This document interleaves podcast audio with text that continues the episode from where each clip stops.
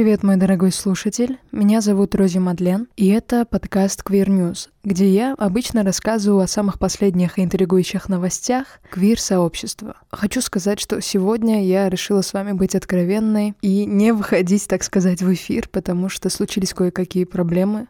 Я стараюсь быть ответственной и каждый вторник, пятницу выпускать. Однако сегодня пятница, и у меня не получится. Постараюсь наверстать упущенное в самое ближайшее время. Также хочу выразить благодарность моей тете и Камиле, которые мне приготовили весь текст, всю информацию, которая готова, но, к сожалению, сейчас не выйдет. А также приношу свои извинения и благодарю своего слушателя, что ты рядом, поддерживаешь и слушаешь. Спасибо.